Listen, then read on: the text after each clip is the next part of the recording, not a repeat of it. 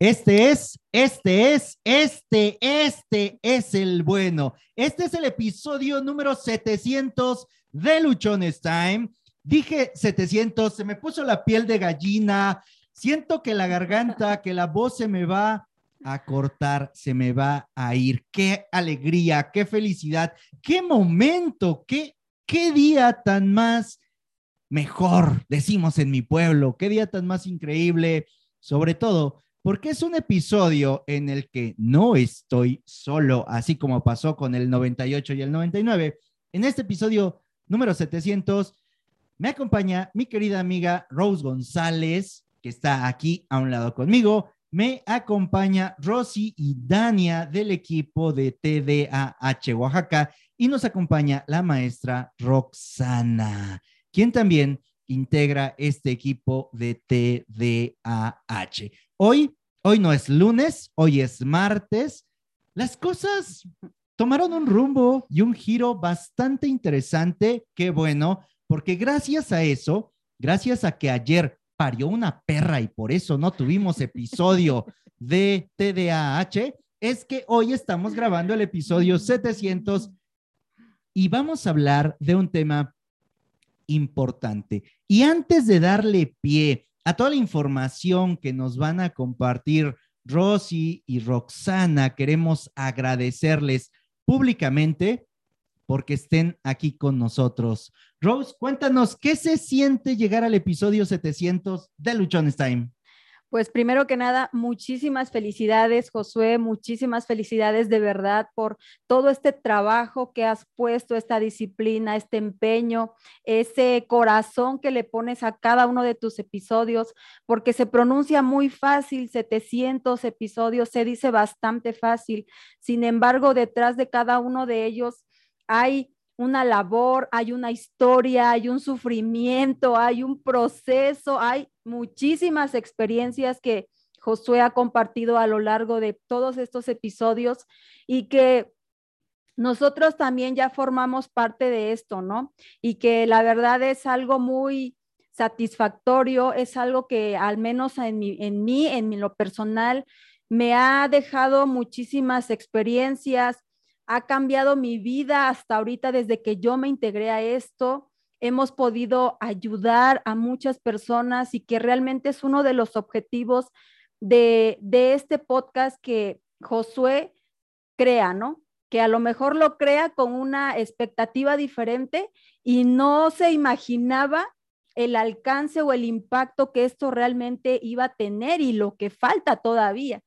Y todo esto es gracias a todas esas personas que como ustedes, maestra Roxana, maestra Rosaidania, vienen y aportan desde su alma, desde su corazón, su conocimiento, sin ningún fin lucrativo, con la única finalidad de poder ayudar a alguien allá afuera, a alguien que nos vea, que nos escuche y que tome lo que le resuene, que tome lo que le sirva, porque a final de cuentas cada persona va a tomar lo que nos sirve, con lo que estamos, con lo que resonamos y, y, finalmente es eso, o sea, simplemente tomo lo que a mí me sirve y lo que no también, porque todos tenemos una historia diferente. Entonces, muchísimas felicidades, Josué, por estos 700 episodios. De verdad, estamos muy contentos, muy felices y pues vamos a seguir adelante con este maravilloso proyecto. Muchísimas gracias, maestra Roxana y maestra Rosaidania. Estamos listos y preparados para aprender hoy de ustedes. Sí, por ahí ven gestos, no se los estaba haciendo ustedes. Yo cuando tomo fotos hago gestos, porque si no, no se me ven los ojos. De por sí los tengo chiquitos y de pronto cuando me tomo una foto, parece que no tengo. Rosy, Roxana, bienvenidas. Cuéntenos, ¿de qué trata el episodio de hoy? Este episodio 700, 700, 700. Y adelante, el espacio es completamente suyo. Gracias, gracias, Rox. Buenas tardes también, este, Rox, Josué. Es un gusto estar con ustedes celebrando 700 episodios. El 7 me imagino de tener un número cabalístico, no sé qué signifique, pero pues algo, hoy le vamos a dar sentido a esos 700. Y yo creo que el tema de hoy, que son precisamente rutinas y organización, se permite contar con 700 episodios, entonces creo que va muy a, tema, ¿no, Rox? Yo creo que con lo que nos, vamos a ir compartiendo, vamos a ir reafirmando esto que, hoy se celebra, que realmente es a base de, precisamente, ¿no? Rutinas y organización que permita eh, eh, verse el proyecto pues palpable y los 700 capítulos que como a lo mejor nosotros podemos decir, ah, son 700, pero atrás de, todo ese proceso hay, hay un inicio. Entonces hoy vamos a abordar precisamente con este tema ese inicio que para muchos a lo mejor les está costando trabajo empezar y, y, este, y materializar. Y pues bueno, en este caso vamos a ver esas estrategias que hoy permitan que proyectos como estos de vida y también en casa, que pareciera que no, este, sean posibles, ¿no? A través de las rutinas y de la organización que podemos este, establecer para unos es más fácil, para otros es un poquito más complicado. Son barreras, ¿no? Que podemos ir rompiendo a través de estrategias y ese es el tema de hoy. Y entonces vamos a empezar. Creo que el tema eh, de los 300 episodios van a engalanar nosotros con el tema los vamos a engalanar a ustedes también porque pues muchas felicidades, ¿no? Sobre todo ese esfuerzo se va, se ve, se ve reflejado y eso es lo que vamos a abordar el día de hoy. Entonces ese es la, la, lo que tenemos preparado para ustedes. Y bueno, pues vamos a iniciar, Rox, que aquí ya saben, ¿eh? es algo muy, muy familiar, entonces este, nos vamos robando la palabra porque precisamente eso va a permitir que sea más diluido esto, ¿no? Entonces, bueno, empezamos. Hola a todos, este, gracias por hacerme partícipe de este episodio, por eh, contar, este, pues, un poder este, compartir un granito más de arena y efectivamente vamos a platicar de las rutinas. Me gustaría comenzar un poquito eh, platicando sobre la importancia de la rutina y el TDA. O sea, ¿por qué no? ¿Por qué la rutina y el TDA? Bueno, pues precisamente este, la finalidad de una rutina, una rutina o una estructura, lo que nos va a permitir es garantizar un buen equilibrio entre la actividad y el descanso, entre la estimulación física y la mental. Y este, hay actividades que nos van a permitir precisamente desarrollarnos en diferentes áreas, pero el punto clave es alcanzar la autonomía. Cuando hablamos de los hábitos y las rutinas para la persona que presenta TDA, estamos hablando precisamente de que el lenguaje interno es esa guía interna que va a regular la conducta humana y por lo tanto nos va a permitir realizar esas actividades más complejas. Pero esto requiere de pasos. Llegar a la automatización de la conducta no es algo que se pueda lograr em, solo por iniciativa o solo porque tengo ganas de automatizar una conducta sino requiere precisamente de que el primer punto sea la automatización, para alcanzar la automatización sea el lenguaje interno. Y este lenguaje interno es algo que por las mismas características del TDA, pues no se alcanzan quizá como en cualquier otro niño, este, según su etapa de desarrollo, ¿no? Eh, la impulsividad que se da, esta distractibilidad, no permite ir dándole una estructura a un paso y luego al otro y luego al otro y luego al otro, sino pareciera que es una cajita mm, de Pandora que abrimos y todos, todos estos pasos este, salen como quieren y al momento que quieren, ¿no? Y no ayuda definitivamente a poder este, aprender esta actividad compleja, ¿no? Este, este aprendizaje que ya llevamos hacia un fin más específico.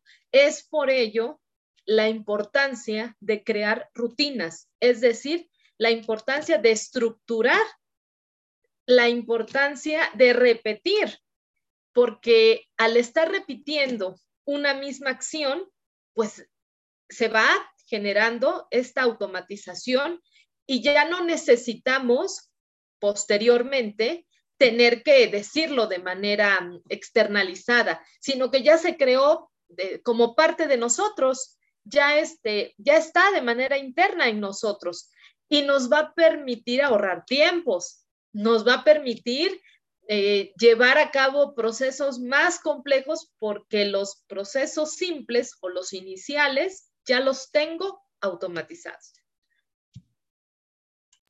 Bueno, yo creo que sí es importante que nos menciona Roxana, ¿no? O sea, realmente eh, la cuestión de los hábitos y de las rutinas requieren ese proceso, ¿no? Es un lenguaje interno que, que, está en nosotros y pues realmente nos lleva a, ser persistentes, ¿no? En el caso del TDAH, al del déficit de atención, ese lenguaje interno empieza bien, ¿no? Es como empezar el episodio 1 y de repente quieres seguir al 2, pero te das cuenta que a lo mejor hay otro proyecto y vuelves a empezar con el uno en el otro y en el otro. Entonces eso nos lleva al fracaso, porque el lenguaje interno está queriendo hacer mil cosas.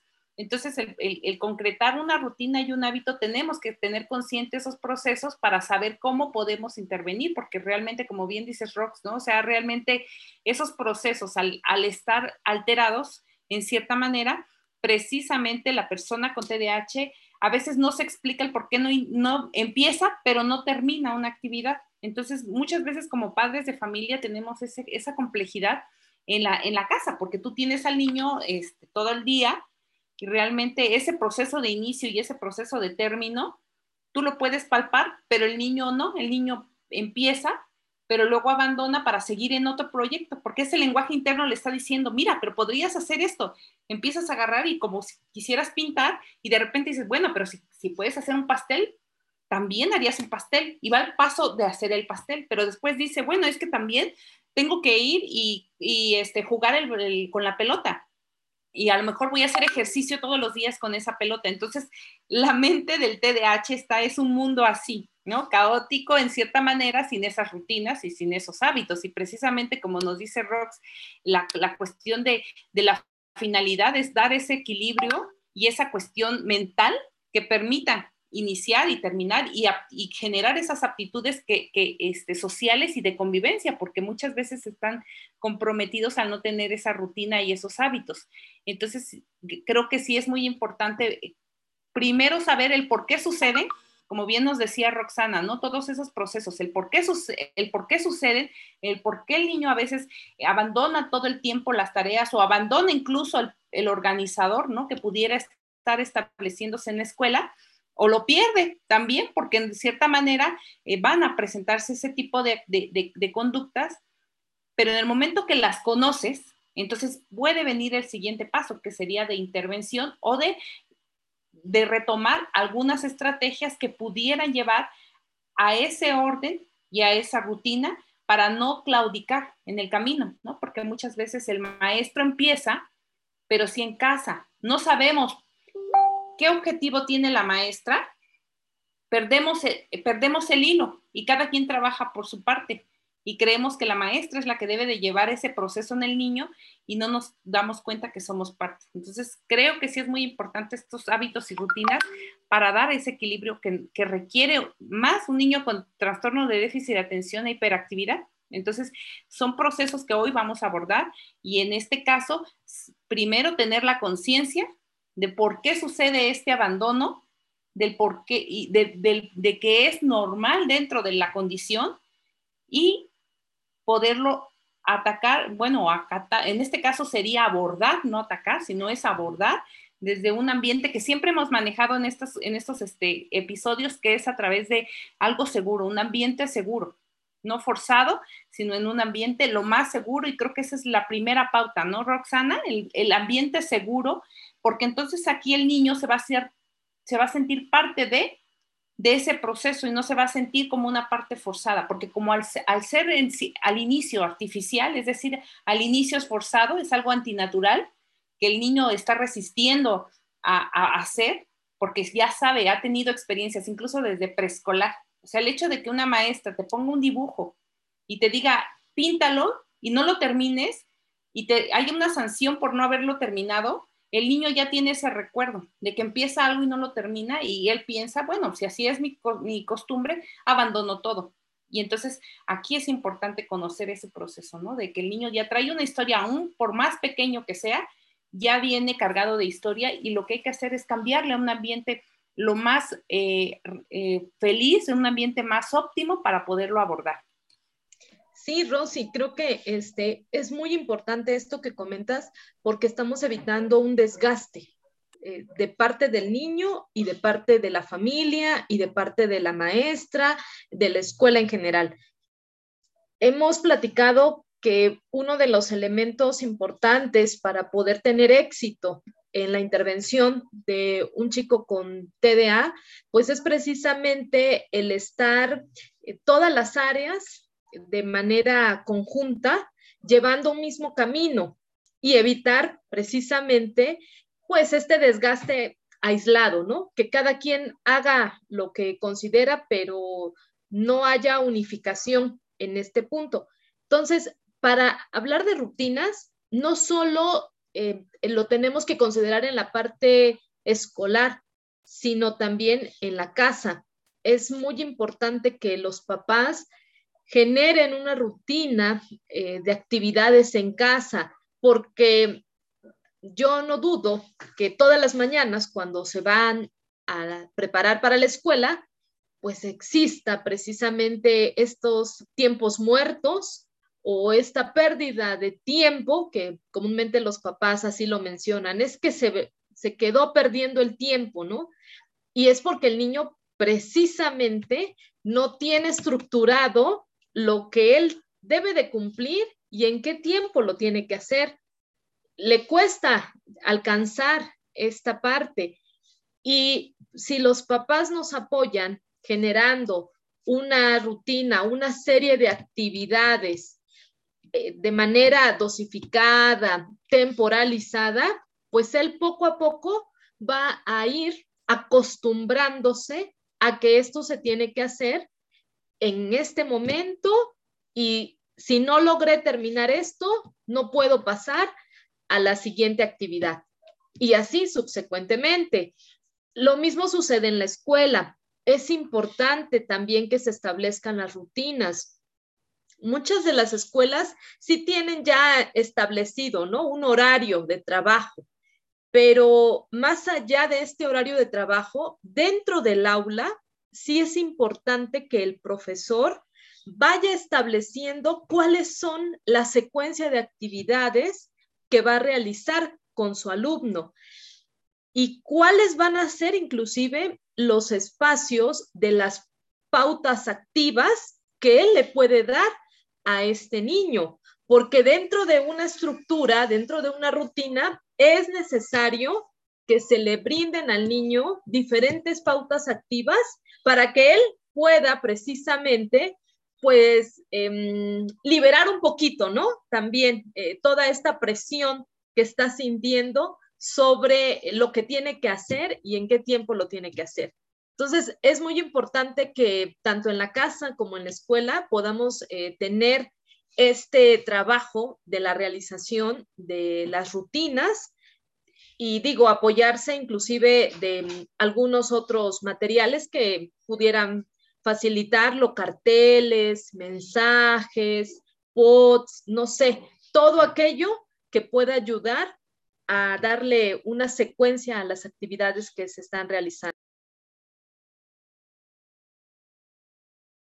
Fíjate, Rox, que ahorita que planteas eso, yo cuando veía, bueno, como madre, ¿no? En este caso de, una niña con TDAH, muchas veces como madre, cuando desconoces la condición, eh, se genera ese ambiente osco, ¿no? En este caso, de, querer establecer como adulto esa rutina que bien dices, ¿no? A lo mejor cuando vas guiada por el docente, ya sabes cómo empezar, pero habrá gente que no sabe, ¿no? Y en cierta manera dice, bueno, es que yo estoy acostumbrado a que a mi otro hijo le doy una orden o le doy una rutina de ordenar tu cuarto y lo hace sin ninguna presión y sin ningún, ningún inconveniente de comunicación. Sin embargo, cuando tenemos un adulto o un niño con TDAH, o sea, el ambiente no es el mismo, ¿no? Y, para que todas estas, estas rutinas escolares se trasladen a la casa, sí es importante manejarlo como familia, así como dice Rox, ¿no? O sea, algo muy visual, pero también algo muy emocional, porque hay que trabajar muchas emociones en el adulto que va a trabajar la rutina. Entonces, por ejemplo, ¿no? Eh, hay un libro muy, muy bueno de Juan Antonio Amador que nos da unas recomendaciones para poder entrar en ciertas actividades acerca de, niños con TDAH y, para crear ese ambiente, ¿no? Que siempre manejamos, el ambiente seguro y para que las, lo que nos dice Rox ahorita que, podemos plantear en casa sean eh, de, la mejor manera sin ser una guerra. O sea, realmente a veces pasa que muchos padres manifiestan, es que le digo, haz esto toda la semana, ya muy bonito y toda la regla, pero cuando ya es el momento de ejecución, entramos en una, en una disputa que llora el niño, lloro yo, o sea, prácticamente se da eso. Entonces, para que al papá no le pase esto, creo que sí es importante regresar unos pasos, ¿no? De decir, bueno, vamos a ver cómo el niño reacciona ante ciertos estímulos. Es decir, ¿qué hace el niño cuando algo le preocupa, le molesta o le enfada? O sea, también el papá tiene que conocer cómo reacciona el niño para que no se dé estas disputas y podamos empezar estas rutinas de la mejor manera. Tenemos que conocer y hacernos esos cuestionamientos, ¿no? ¿Qué, le, qué hace? Porque así vamos a saber qué, qué le molesta, qué le enfada o qué le preocupa, porque también podemos generar ansiedad en crear estos ambientes de rutina, porque son cambios y los cambios duelen. Entonces hay que saberlo. Y también lo principal, porque queremos que el niño saber cómo reacciona, pero no sabemos cómo reacciona el adulto. Y el adulto a veces es el que más caos da y me río porque yo soy una de ellas, ¿no? Entonces, en cierta manera, si yo no conozco cómo reacciono, voy a hacer, van a ser dos niños que, queriendo llegar a una rutina. Entonces, también entra el papá en esa crítica. Ahora, ¿qué hace o dice el hijo en ciertos momentos, ¿no? También. O cómo terminan un problema o cómo continúan el problema porque también eso es muy importante reconocer, ¿no? Si, cómo, cómo empezamos un problema y cómo terminamos ese, ese problema. Este, si continúa el problema, ¿qué hacemos nosotros como adultos y qué hacemos como niño? Entonces, los dos hay que saber qué hacer, ¿no? ¿Cómo se acaba la situación? ¿Qué es lo que le da fin a esa situación? Y también cómo se siente el niño, ¿no? Cuando acaba una situación de, de, de, de precisamente de, pues en este caso es de diálogo y llegar a acuerdos, ¿no? Y en este caso, ¿cuántas veces ocurre esta situación? O sea, ¿cuánto es la frecuencia en el día o en la semana para saber nosotros poder calificar de un rango de 0 a 10, ver qué tanta es la intensidad, ¿no? Podemos manejarla, aquí el autor maneja 5, este 0, media y 10 muy grave. Entonces, para ver las escalas de reacción que tenemos y ver, apoyar en casa estas estrategias que nos mencionan este, muy bien Roxana, y yo lo digo porque realmente como adultos veo que muchos papás dicen, es que yo quiero que recoja su cuarto, ¿no? Y, le doy las mil indicaciones, ya tengo todo pegado, pero en el momento de ejecución, el adulto no sabe cómo autocontrolarse y también el niño. Entonces, estos procesos también van acompañados de, las estrategias que bien nos comenta Rox, que muchas cosas tienen que ser eh, muy acordadas mucho antes, ¿no? Porque si no tenemos esto, el papá y el hijo acaban en guerra. Y es que al final de cuentas, creo que la estructura de, pues, de una rutina puede ser algo muy simple. Es más, tendría que ser algo acordado entre el niño y la familia, ¿no? Este, también con la maestra, estructurar qué es lo adecuado para los tiempos, considerar inclusive, ¿no? Por la mañana hay que implementar aquellas actividades de mayor grado de complejidad. ¿Por qué? Pues porque apenas está él eh, más activo, se despertó con muchas ganas, tomó un baño, desayunó y tiene muchas ganas para realizar las actividades de mayor grado de complejidad. Y por la tarde pues dejar aquellas actividades que de alguna manera le permitan el ocio y tiempo libre, actividades em, en clases deportivas, em, actividades de, arte, de em, diversión, no sé, pero estructurar precisamente, evitar que haya fugas de tiempo, porque estas fugas en los tiempos nos van a llevar muchas veces a que se presenten ciertas situaciones por descuido, Y también, pues se genere más adelante una situación de riesgo con, nuestro, con nuestro niño. ¿Cómo podemos nosotros ir planteando esta estructura de la rutina? Pues a raíz de las actividades de la familia. Nosotros como familia tenemos ya establecidas una rutina de trabajo entre semana, eh, de actividades de fines de semana, y en, ese, en esa estructura vamos a ir acomodando de una forma más simple, inclusive teniendo reloj en mano para que el niño vea que hay tiempos determinados para todo, ¿no? Al principio, sí, como bien lo mencionaba, será un poco caótico, ¿no? Va a ser una especie de lucha entre padres e hijos, en lo que el niño precisamente va automatizando la ejecución de estas rutinas.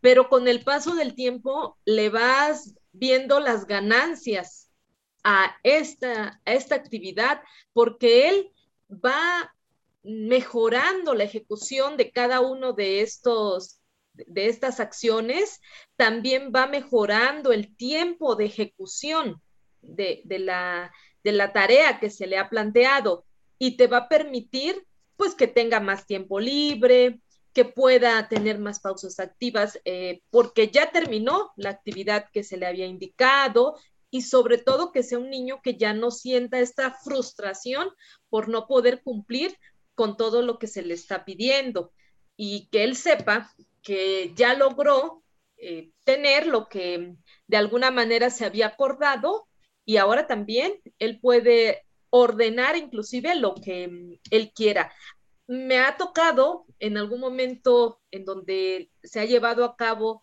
un proceso de rutina con algo de tiempo que se logra, que llega un momento en el que el mismo niño introduce sus propias actividades, ¿no? A, la rutina. Y entonces ya él dice, bueno, ahora yo también, este, a esta hora puedo hacer esto. Y él agrega muchas actividades este, que quiere realizar y eso es muy bueno porque él es partícipe de este proceso. De lo que mencionabas, Rox, acerca de hacer esas actividades eh, más complejas en un inicio, porque es cuando tenemos más eh, energía. Hay un libro de Brian Tracy que se llama Tráguese primero ese sapo, tráguese ese sapo, y nos expone esta parte, que las cosas más complicadas, las que nos disgustan, las que por las que sentimos más así como que conflicto de hacerlas, tendrían que ser las primeras tareas que nosotros realizamos. Porque una vez que nos liberamos de esas tareas que son las más complicadas, vamos a tener el tiempo suficiente para hacer las tareas que sí que sí me ayudan, las tareas que sí me gustan, las tareas que disfruto. Ya que esas tareas, aun y cuando no tuviera la cantidad de energía al tope, como me gustan, las voy a realizar por el simple y sencillo gusto de hacerlo. Entonces, si nosotros vamos apoyándonos también al crear esta rutina de los momentos en los que más energía tenemos, hay, eh, César Davián expone una manera también de cómo organizarnos el tiempo. Y él dice, ¿sabes qué? Vamos a dejar de organizarnos por horas, por tiempos y vamos a organizarnos por bloques de energía. A ver, hay que identificar en qué momento tenemos nosotros más energía, en qué momento nuestra energía anda como que a la mitad y en qué momentos ya estamos fundidos y necesitamos un descanso antes de continuar. Esas tareas que van a requerir un esfuerzo importante, como es esta, este caso de empezar a organizarme, empezar a definir qué voy a hacer y medir el impacto que va a tener, sería conveniente que las hiciéramos en las horas de más alta energía de cada uno. Cada persona, su momento de máxima energía va a ser diferente. Hay estudios que van diciendo más o menos rangos de, horas, pero sí es importante que nosotros podamos tener esta parte clara de con qué empezar, ¿no? Porque eso es lo que, lo que nos va a ayudar a generar la rutina. Si empiezo con lo más complicado, voy a tener el tiempo para hacer otras cosas. Si identifico los momentos en los que tengo más energía, voy a poder ahí trabajar lo más intenso, lo más fuerte, lo más complicado y de esa manera voy a poder ir dándome también bloques de tiempo para aquello que disfruto, para aquello que, que nos gusta, ¿no? Hace rato que mencionaban que empieza uno una tarea y luego te acuerdas de otra y te vas a hacer otra y luego te acuerdas de otra. Eh, en mi cabeza estaba sí soy, sí soy, sí soy, ¿no? Por ejemplo, ah, voy a grabar un episodio, sí, agarro, me siento, voy a empezar a escribir. Oye, pero no he leído, dejo mi libreta, ¿no? De los episodios a un lado y agarro el libro. Y empiezo con las primeras líneas y luego, ah, pero no he publicado nada hoy, entonces dejo el libro y agarro el teléfono y empiezo a, publicar y luego, oye, pero es que quiero un café y me voy a, calentar el agua y luego llego a la cocina y ¿a qué vine? Y me regreso y vuelvo a agarrar el libro y, me toca este, muchos días en los que estoy de un lado para otro sin concluir nada a mí me, ha ayudado mucho el hecho de establecer horarios, de fijar cosas, porque eso me hace centrarme en, solo eso, ¿no? Por ejemplo, eh, yo no tenía horas específicas a las cuales grabar y me aventé así un montón de episodios, como 500 creo, más de 500, grabando al momento que, me acordaba, que podía, que, que se me ocurría, ¿no? Y a partir, por ejemplo, de cuando se empezó a integrar Rose con nosotros, empezamos a fijar un día y una hora. Y entonces eso me ayudó para que ya no esté eh, andando por todos lados, ¿no? Además, como ya no era solo yo, porque yo muchas veces me dije, ah, todos los días voy a grabar a tal hora para que el episodio antes de las 12 de la noche esté. Mm, pregúntame si lo hice. No, a la hora que me acordaba. Había días que grababa yo a las 5 de la mañana, otros a las 7, otros a las 2 de la tarde, otros a las 4, otros me daban las 11 de la noche y ching, no he grabado. Ahorita voy a grabar. ¿no? Entonces, por ejemplo, con esto que, ya hemos venido organizando con Rose, con ustedes, con el proyecto de Tú Puedes Mujer, con las demás participaciones que tenemos, a mí me ha dado una tranquilidad en cuanto al tema del proyecto y es lo que ustedes están mencionando, ¿no? Crear una rutina. Y nos mencionaron mucho del contar con el apoyo de otras personas. En el caso mío, pues ya no es el apoyo a lo mejor con mi mamá y mi papá, pero es el apoyo con las personas que se integran a los proyectos que tenemos. Y algo que, yo he encontrado que durante los últimos años me ha permitido poder eh, llegar, por ejemplo, como en este caso al episodio 700 hoy, es irme rodeando de, de, otras personas que les guste también esto, que les apasione y que se comprometan. Entonces, si nosotros estamos pasando por una etapa en la que no nos podemos organizar nosotros solitos, ya sea porque no sabemos cómo, porque traemos alguna condición que nos puede complicar un poco esta situación o porque sencillamente nuestra mente está patas para arriba, yo sugeriría, porque es lo que a mí me ha funcionado, es crea un equipo. Un equipo no necesariamente es que haya personas que, que estén contigo todo el tiempo, que trabajen para ti, sino un, conjunto de personas que también vayan encaminados hacia un objetivo, ¿no? Un objetivo en común.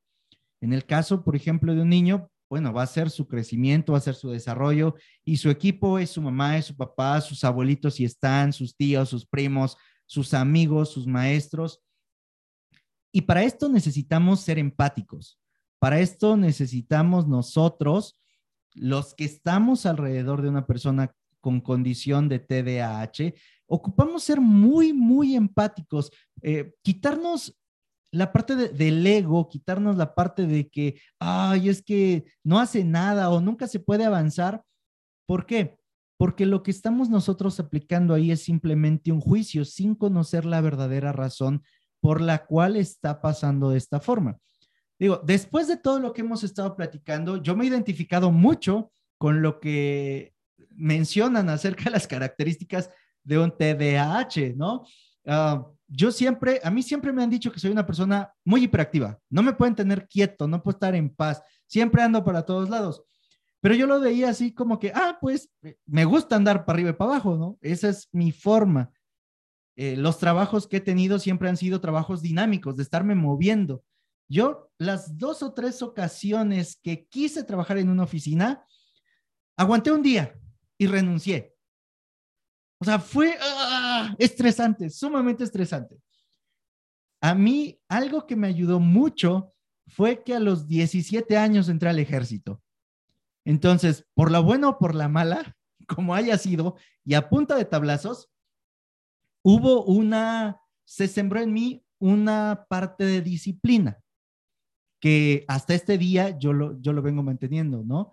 Y eso me ayudó a lo mejor para poder hacer más cosas de las que si no hubiera yo tenido esa disciplina en ese momento, no lo hubiera conseguido. Pero lo que a quienes nos están escuchando les podría beneficiar a ustedes, a mí, ¿no? Que lo soy el que lo va a hacer, es mostrar esa empatía, ese amor, ese respeto hacia las demás personas. Porque indistintamente de cómo estén, de lo que estén haciendo, del resultado que estén dando, nos debemos de ocupar de la persona. Y no sabemos si las palabras que les vamos a decir hoy, si la forma en la que los vamos a ver, si la sonrisa con la que los vamos a recibir o con la que los vamos a saludar, sea la razón que ese día les cambie por completo la vida. Seamos empáticos, seamos personas amorosas. Y sé que quien me escuche y me haya conocido años atrás va a decir, este güey está pendejo, o sea, si hablaba bien mal antes y le gustaba pasar por encima de las personas y hacer pues todo lo contrario a lo que hoy está diciendo. Pero también me ha tocado aprender que para que podamos nosotros generar una sociedad sana y crecer nosotros, lo primero es mostrar amor y respeto hacia los demás. Y todo esto que ustedes nos están compartiendo, está, estamos seguros que lo están haciendo ustedes también con mucho amor, con mucho respeto que sale desde el fondo de su corazón, buscando ayudar a las personas que están atravesando por una situación de estas. Y que a veces, como empezamos a decir en los primeros episodios, creen que es algo sumamente complicado, creen que es algo sumamente difícil. Y yo estoy convencido de que no es así, ¿no? No es algo que te haga la vida imposible, tiene sus ventajas, porque puedes hacer también un montón de cosas, pero a su vez, cuando encuentras algo, y esto nos lo han comentado ustedes, cuando encuentras algo que te divierte, que te apasiona, con lo que te sientes tú, ay, pasan horas y horas y, y ocurren cosas extraordinarias, cosas maravillosas, producto de que también Así como uno es muy disperso para mucho, cuando uno se sienta en, su ambiente, en lo que uno es, sale una, yo le llamo eh, un enfoque láser. Te concentras tanto en eso que obtienes y das lo mejor de ti. Entonces, si eso lo, lo acompañamos de una correcta organización y les ayudamos a crear rutinas que también para todos los que nos están escuchando, queremos decirles que vamos aquí a comprometer, porque ya, yo ya se los dije a, Ro, a Rox y a Rosy hace un episodio, hoy lo vamos a hacer aquí público, es que vamos a empezar a trabajar en entregarles materiales para que se puedan organizar. ¿no? Vamos a empezar a proveerles los materiales que les puedan ayudar para crear este esquema que los ayude a llevar una rutina, que los ayude a, poder tener una mejor organización, porque el fin es ese, que cada persona que nos esté escuchando pueda encontrarse, pueda sentir que tiene la confianza de que lo que hoy está haciendo va a resonar no solo hoy, sino los siguientes días. Y bueno, les regreso el micrófono porque cuando yo empiezo a hablar, que es mi ambiente, nadie me para. Está bien, está bien, Josué, te explayaste y creo que todo tiene que ver con el tema, ¿no? Al final de cuentas, como bien dice Rox, esa parte de, que el niño le guste y que, o sea, la cuestión de apasionar eh, en, lo que estás haciendo te, te lleva al cambio, o sea, al final de cuentas eso es lo que tenemos que hacer como familia y docentes, encontrar qué es lo que le gusta al niño, porque a lo mejor en un inicio el niño en esa búsqueda o en esa también que como adultos cuartamos, como, como bien dice, ¿no? Roxana, creo que tenemos mucha experiencia con trabajar con niños y también el trabajar con el sistema, ¿no? En esa cuestión de encajonar. El sistema muchas veces tiende a eso, ¿no? A encajonar y a veces los niños TDAH se rebelan y nosotros no estamos preparados para esa rebelión. Entonces, a veces cuando le decimos al niño, pinta la manzana de rojo, ellos dicen a lo mejor, o cualquier otro niño también en esta época ya no te da ese caso, ya te dice, yo la quiero pintar de este color. Entonces, estar preparados para, para las decisiones que el niño tome, precisamente porque a veces el adulto antepone y cuarta esta cuestión que bien dices, Josué, o sea, algo que te apasiona, lo vamos matando en las edades más tempranas. Cuando llegamos a ser adultos, a veces no tenemos esa iniciativa porque fue coartada, precisamente porque a lo mejor la rutina o los hábitos no fueron considerados eh, lo que le gusta al niño. Entonces aquí nosotros pues podemos estar estableciendo muchas estrategias. Por ejemplo, la, hay una, estrategia que se utiliza mucho que es la economía de, de fichas, donde el niño tiene que palpar a través de lo que le gusta, porque el niño TDAH no espera, o sea, las recompensas, quieren recompensas inmediatas, y como decía Rox, o sea, si a ti te gustan ciertas cosas, tienes que trabajar y tienes que sacarlas a favor de él. O sea, si algo no sabe esperar, tienes que utilizarlo a través de la, economía de fichas, donde el niño vaya manipulando ese logro que va obteniendo a través de hacer cada cosa. Entonces, esas actividades nos permiten fácilmente irlos llevando desde edades pequeñas hasta edades adultas, porque también el adulto, a veces dijeras, Josué, tú no tienes alrededor a tu mamá, a tu papá, pero te tienes a ti mismo y dices, quiero esto. Entonces ya, ya estás consciente, pero un niño hay que llevarlo en ese proceso de a través de economía de fichas porque él va a palpar algo que se tiene que ganar. Si tú le dices, te voy a comprar una muñeca y no lo ve palpar, no ve los días porque él necesita sentirlo, verlo, no va a esperar porque no espera turnos. Entonces el papá va a decir, bueno, ya te dije que sí te la voy a comprar, pero tienes que hacer tu cuarto todos los días. Mira, ¿y cómo tienes el cuarto? Y como dice Rox, si dejan para todo y en la noche no tienen ganas, pues va a fallar, ¿no? La estrategia porque el papá no consideró que el niño no espera turnos pero hay que saberlo llevar a esperar turnos, poco a poco ir incrementando. A lo mejor al principio son tres días, al después a una semana, después va a ser un mes, porque también con pequeñas recompensas, no vas a quererle comprar todo también, porque a veces las recompensas no todas tienen que ser monetarias o adquiridas, sino también hay otros estímulos que hay que conocer a los hijos. Entonces yo creo, Josué, esta parte es importante, ¿no? El conocer a nuestros hijos y hay estrategias como esta, como también lo que nos menciona Rob, sobre todo la energía, esta parte no la contemplaba, ¿no? O sea, a veces el niño TDAH, como hay mucha hiperactividad física y en otros el TDA es mental, el cansancio o el agotamiento sí se da. Entonces, este, hay que saber también esos, esos procesos que se dan y en qué horas va a ser las adecuadas para plantear ciertas actividades. Entonces, eso también es muy importante, ¿no, Rox? Sí, ahorita también hago memoria de esta situación tan compleja que nos cambió la pandemia en cuanto a la rutina. Todos los seres humanos ya teníamos una rutina establecida, escrita o no escrita, ¿no? Pero ya llevábamos todos una rutina. Sucede esta situación eh, de la pandemia que nos obliga al confinamiento. Entonces, eh, ¿qué pasó con estas familias que tienen un alumno, un hijo con TDA y de repente 24/7, ¿no? Eh, y todos en el mismo espacio. ¿Dónde quedó aquella rutina establecida? Sí. ¿Dónde quedó aquella rutina establecida para, para toda mi semana y mis fines de semana? ¿Dónde quedó aquel, aquel momento de tranquilidad este, que se podía tener en la familia porque no teníamos al hijo TDA con nosotros? Eh, ¿Dónde quedaron las actividades ya organizadas? Porque ni siquiera la escuela logró mantener una rutina. Creo que fue la más desorganizada en cuanto a, este, a esta forma de trabajar en, tiempos de pandemia. Entonces, digo, creo que hemos transcurrido por diferentes este, escenarios. Pareciera por momentos que este confinamiento empieza a quedar un poco, este, pues ya más pausado, ya se está dando esta modalidad de trabajo híbrido en algunas escuelas. Y entonces viene este otro momento, reorganiza otra vez tu rutina, porque si bien en el confinamiento intentamos hacer una rutina de confinamiento, ahorita con el nuevo ciclo escolar, con esta intención de clases híbridas, ¿no? La modalidad eh, virtual es un, tiempo, presencial otro, nos vuelve a obligar a generar otra vez una rutina.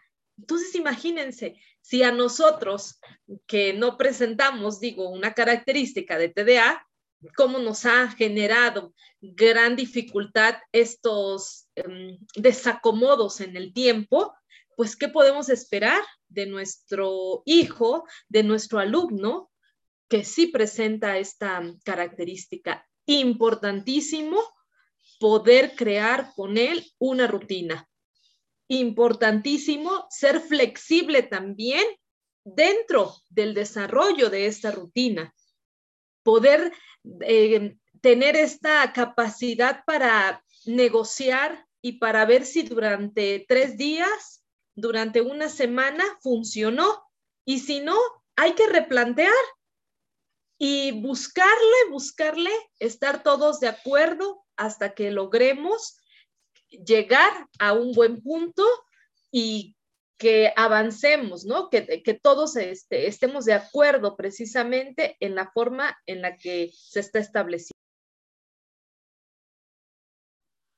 Sí, yo creo que eso es muy importante, Rox, lo que acabas de decir, o sea, la flexibilidad de esta rutina, o sea, sí tiene que, estar presente precisamente porque el niño es variable, sus gustos van cambiando y también nosotros vamos encontrando las formas.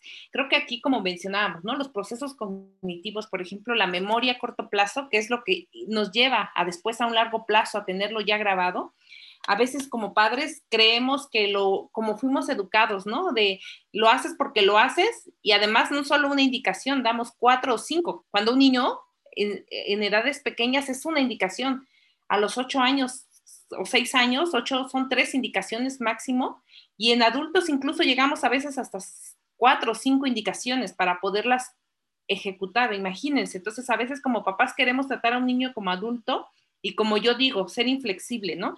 Y, ahorita precisamente leía, ¿no? Un psicólogo que decía, bueno, el niño, si tú lo tratas con esa rigidez, eh, el niño va a creer que es la forma de vida. O sea, realmente un ambiente a veces eh, a base, y creo que nosotros tenemos muy presentes, ¿no? La chancla voladora que ahorita está de moda. Los niños, este, creemos que vamos a generar rutinas a través de, ese tipo de, de artimañas que nuestros padres tuvieron y que a la mala, ¿no? las presentamos, como decía Josué, en el ejército no le quedaba de otra, pero a veces acostumbramos al niño que, que, crea rutinas y, en esta organización es doloroso, pero tiene que ser doloroso en proceso cognitivo, no en cuestiones físicas y emocionales, o sea que no comprometamos esta cuestión que al rato cuando sea un adulto odie las rutinas y, hábitos, no porque no las pueda hacer, porque a lo mejor está consciente que le cuesta el doble o triple, pero va a ir acompañado de un recuerdo de dolor, ¿no? Y que a lo mejor se acostumbre a que tiene que hacer las cosas hasta que te duelan o hasta que pierdas o hasta que hagas, ¿no? Entonces creo que van esos procesos de memoria a corto plazo, necesitamos una sola ejecución, o sea, al inicio, una sola actividad, como bien decía Roxana, una, algo muy corto y eso se va creando un aprendizaje a largo plazo. Entonces, eso es lo que permite las rutinas, que nosotros vamos de lo, de lo corto a lo largo, ¿no? O sea, queremos que permanezcan, que toda la vida vamos a pasar esta condición, que toda la vida vamos a tener que buscar estrategias, a lo mejor la, una me va a funcionar en un momento, en otra tengo que modificarle, pero la flexibilidad creo que ese es el punto. La flexibilidad te va a permitir que a ti como adulto no quieras ver lo que tú quieres en el niño y también el niño no nada más obedecer, sino es partícipe. Entonces creo que los docentes también tienen que considerar esto porque a veces creemos que el niño TDAH que tiene hiperactividad en el aula regular, se sale mucho, o sea, tiende a salirse porque requiere el movimiento. Y a veces el docente sanciona, si no haces esto, te quedas quieto. Y es antinatural, al contrario, debemos ir reconociendo que necesita moverse, pero en ciertos momentos, si no hace ciertas actividades, va a tener sanción en lo que le gusta y vamos a ir moldeando esas cuestiones de quédate quieto, o sea, queda, estate quieto, mira, y acaba esto y si no, no tienes esto, o sea, todo es condicionado al adulto, no al niño. Entonces aquí es importante aprender a, conocer al niño, como bien decías este, ese rato también, Josué, que cada uno de nosotros va a buscar sus estrategias y cada uno va a requerir eh, conocerse, pero cuando eres niño, pues necesita de los adultos. Y en este caso, por eso es que el TDAH es multimodal, porque no nada más va a estar el docente, ¿no, Rox? Sí, creo que uno de los tips que les podemos también dar a los papás tiene que ver con la estructura y organización de nuestra casa, ¿sí? Este, algunos tenemos pues casas más pequeñas, otros tienen casas más grandes, algunos solo viven a lo mejor en un cuarto, pero ahora sí que el tamaño que sea, nuestro espacio tiene que estar organizado, porque esto nos va a permitir también que el niño este, sepa en qué espacio van cada una de, de las cosas que hay en casa. Y podemos ocupar una estrategia muy sencilla que puede ser a través de fichas de colores. Eh, determinar, ¿no? Como familia, eh, todas las de color rojo son objetos a lo mejor que tienen que ver con la cocina y estructurar, ¿no? Eh, estos, todo en donde está la, la, ficha o, este, no sé, en el círculo, lo que nosotros querramos en casa, pero color rojo van ubicados en esta parte, en la cocina. Tus juguetes están ubicados en un cesto y van de color amarillo. Entonces, donde está el cesto color amarillo y las cosas en color amarillo es espacio para los juguetes. Y así podemos este, tener también esta parte de organización en la casa. Ojo, porque nosotros adultos también debemos de llevar esa organización, ¿sí? O sea, no se vale que le estemos pidiendo al niño que él se acomode las cosas en el lugar que correspondan y nosotros las dejemos en cualquier parte de la casa, ¿no? Ahí sí tenemos que ser recíprocos con él. Y en la escuela, el mobiliario de la escuela también tiene que estar acomodado.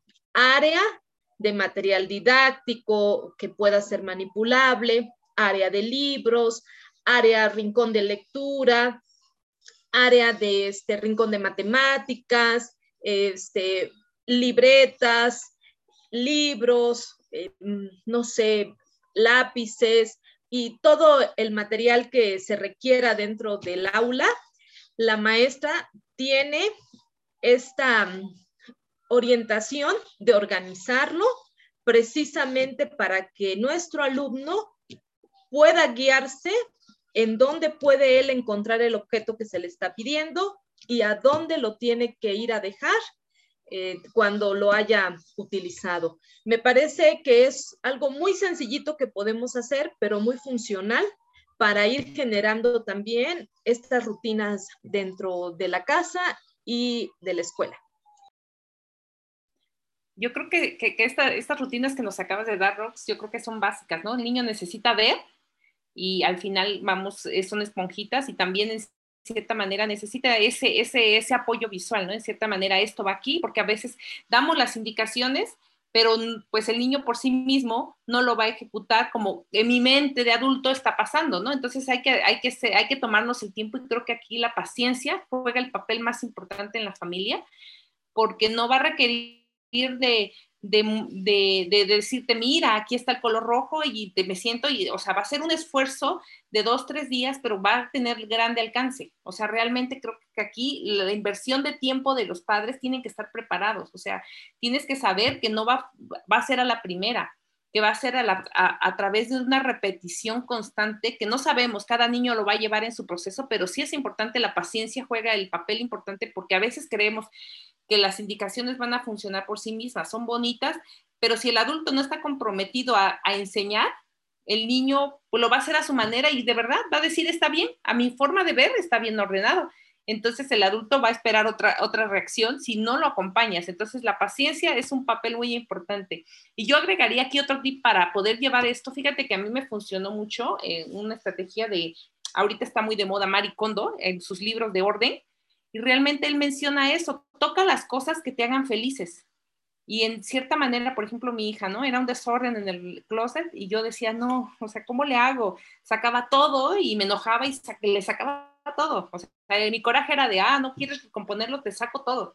Entonces, cuando empezamos a trabajar esta cuestión de tocar las cosas que te hacen felices y ordenarlas de una cierta manera, así como dice Rox, acompañándola, este, ya es más difícil poner una ropa en desorden, porque tiene un proceso, tiene categorías, ella maneja categorías y cada categoría este, tiene cierto orden y, tiene cierta estrategia de que no vuelve a ser desorden, a menos que tú lo dejes, ¿no? Entonces, si tú quieres meter otra ropa desordenada al, al, ropero, no puedes porque ella lleva un orden. Entonces, aquí son estrategias que pueden acompañar, como dice Rox, ¿no? O sea, al final, algo que te haga feliz y el niño tiene que estar feliz en ese proceso, me quedo con eso porque sí funciona. O sea, son, cosas que como adulto lo tienes que probar, si no, vas a estar hablando en blanco y al niño pues va a decir, ah, mi mamá no, no lo hace, pues yo tampoco. Entonces, es llevar al niño, pero también en tus cosas como adulto, y más si tienes un adulto TDAH, que, es la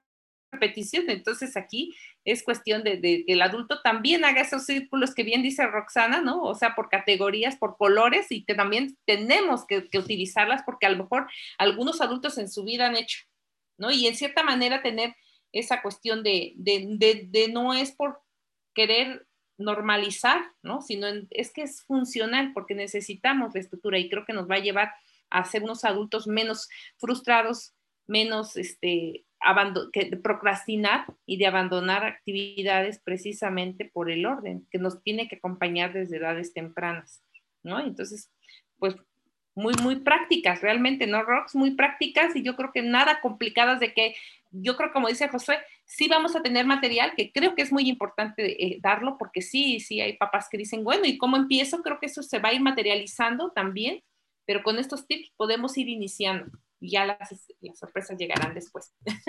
Sí, yo creo que aquí una de las cosas más importantes es hacer partícipe al niño. ¿Por qué? Porque recordemos que para ellos mm, es muy importante el reconocimiento, pero también es importante que saquen a flote sus talentos. Muchos de ellos tienen grandes talentos este, creativos, talentos musicales. Y si ellos también diseñan la, forma en la que podemos organizar aquí nuestros carteles, si ellos también inventan un código para poder acomodar las cosas, pues lo hacen suyo, ¿no? Se apropian de esto. Y además de que están sacando a flote este talento, pues estamos ayudando precisamente a elevar su autoestima qué es lo que estamos buscando pues en cada uno de los niños y los adultos con TDA.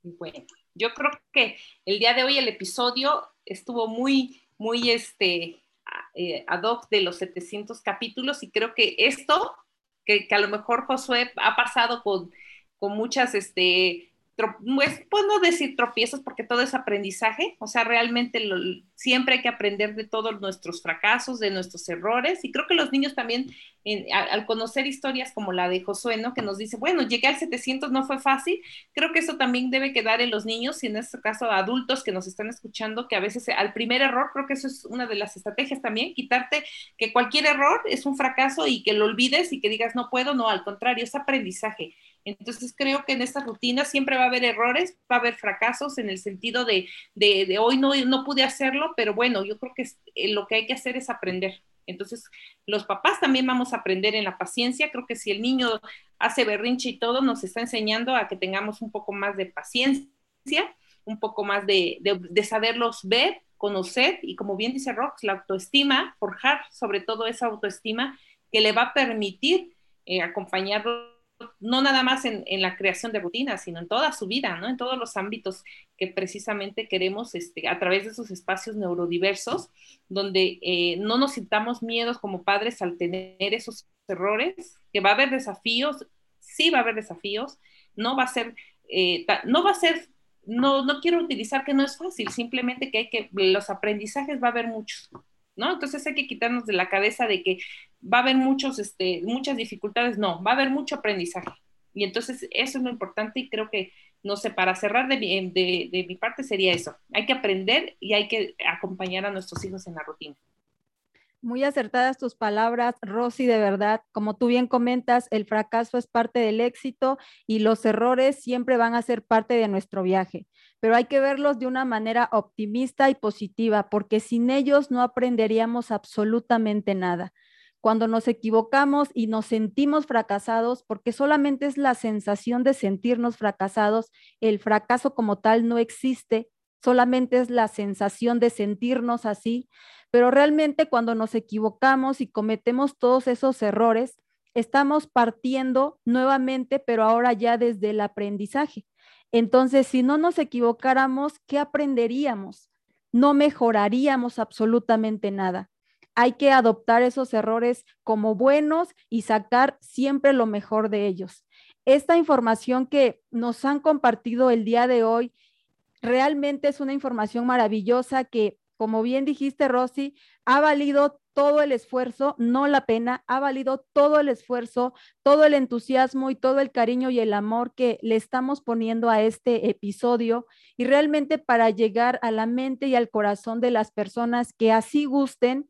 Esta información, la verdad, yo al principio desconocía totalmente qué era el TDAH, ni siquiera sabía, creo que qué significaban las letras, pero cada episodio que nos comparten, siempre aprendemos algo, siempre aprendemos algo nuevo y algo diferente. Entonces, aquí es muy importante recalcar lo que ustedes bien comentan, que tienen toda la experiencia, que los papás deben involucrarse mucho en esto, obviamente deben ser educados y enseñados para que puedan comprender las actitudes de sus hijos o de las personas que los rodean y que tienen ciertas actitudes que a veces desconocemos por qué las personas actúan de cierta manera. Y cuando no sabemos y no tenemos este tipo de información, empezamos a hablar y empezamos a actuar desde la ignorancia. Y lo primero que solemos hacer es poner esas famosísimas etiquetas que lejos de ayudar, empeoran todavía la parte emocional de las personas que están pasando por esta situación. Entonces, es muy importante informarse y dejarse enseñar para que de esa manera podamos ayudar de la manera correcta a estas personas, porque no son así porque quieran, tampoco es una situación de que sea mala, pero simplemente, como ustedes bien dicen, hay muchas opciones, hay muchas maneras, porque esas personas también están dotadas de muchos talentos. Ya lo platicábamos en otro episodio anterior, pero simplemente a veces eso no vemos. Vemos todos los defectos, entre comillas, que estamos viendo en ese momento, pero no estamos viendo más allá el por qué o el para qué y no sabemos cómo reaccionar, no sabemos cómo actuar. Entonces, esta parte realmente es muy importante porque ellos mm, son, entre comillas, desordenados porque no saben cómo aterrizar las cosas, no saben cómo llevar esa estructura, no saben llevar ese orden paso a paso, como dijo, como dijeron también correctamente. Si nosotros que somos normales, entre comillas, también somos desordenados, porque tampoco a veces no seguimos el orden correcto. Ahora imagínense, a lo mejor para ellos es dos, tres, cuatro, cinco veces más complicado entender esta parte. Entonces, sí, como bien dijo Rosy, es la paciencia. Hay que tener muchísima paciencia porque la paciencia es una virtud y la paciencia nos va a ayudar mucho a ser empáticos, a tener esta empatía y tratar de ponernos un poquito en ese lugar antes de hablar y antes de actuar. De verdad, yo les agradezco muchísimo porque su compartir, como bien dijo Josué, sabemos perfectamente que es desde el amor y es desde el servicio. Y esto va a tener su recompensa. Muchísimas gracias a ambas. No, pues gracias. Yo creo que hoy aprendimos mucho y gracias. ¿Dónde las encontramos en redes sociales? TDH Oaxaca en Instagram, Facebook. Y también me pueden encontrar en Facebook como Roxana Esteva. Este ha sido el episodio número 700 de Luchones Time. Yo, yo soy José Osorio. yo soy Rose González. Ya le interrumpí. A ver, ahora sí, ahora sí, ¿quién eres tú? Yo soy Rose González y a mí me encuentran en las plataformas de Facebook como Rose González, Rose WS González ZZ. En Instagram estamos como arroba Rose González Emprendedora, Rose WS González ZZ Emprendedora todo corrido y los invitamos a que nos escuchen los días viernes en nuestra nueva sección Tú puedes, mujer, donde estamos compartiendo mucho contenido de valor para todas ustedes con mucho cariño. También en Instagram estamos compartiendo también contenido todos los días miércoles a las 6 de la tarde. Muchísimas gracias. A mí me encuentras como arroba luchonstime, ponte luchón. Ayúdanos a compartir este episodio porque, oye, no cualquiera llega a 700 episodios, chinga. O sea, échale ahí una ayudadita, ¿no? Recuerda, recuerda que tienes solo una vida y esta se pasa volando. Vívela, disfrútala y si te organizas, la vas a disfrutar más.